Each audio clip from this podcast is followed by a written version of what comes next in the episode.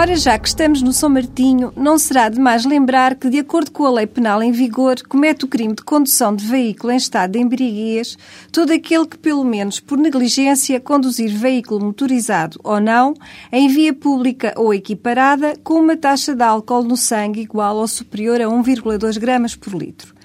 O agente do crime de condução em estado de embriaguez, para além de poder ser condenado em pena de prisão ou multa, deve ainda ser sancionado a título de pena acessória com a proibição de conduzir, que poderá variar entre os três meses e os três anos.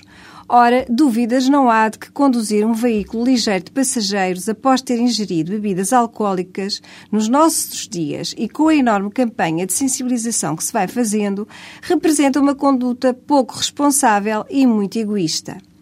A sinistralidade rodoviária em Portugal atinge números assustadores. Todos os dias morrem pessoas nas estradas portuguesas e o consumo excessivo de álcool por parte dos condutores tem um peso considerável nessa realidade, como é público e notório. Lamentavelmente, não obstante essa constatação, continuamos a entender que as coisas só acontecem aos outros. Lamentavelmente, continuamos a entender que conduzir com álcool não é crime e que só bebendo um bocadinho não fará diferença. Está tudo sob controle. Lamentavelmente, continuamos a não perceber que este crime é um crime contra a segurança da circulação rodoviária e que, indiretamente, protege outros bens jurídicos que se reportam à segurança das pessoas face ao trânsito de veículos, designadamente a vida, o bem supremo e a integridade física. Muitos dos julgados por esta prática arranjam mil desculpas, como só fui arrumar o carro, foi um caso de urgência, só andei três metros já tinha ali a polícia e o mais que a imaginação permitir.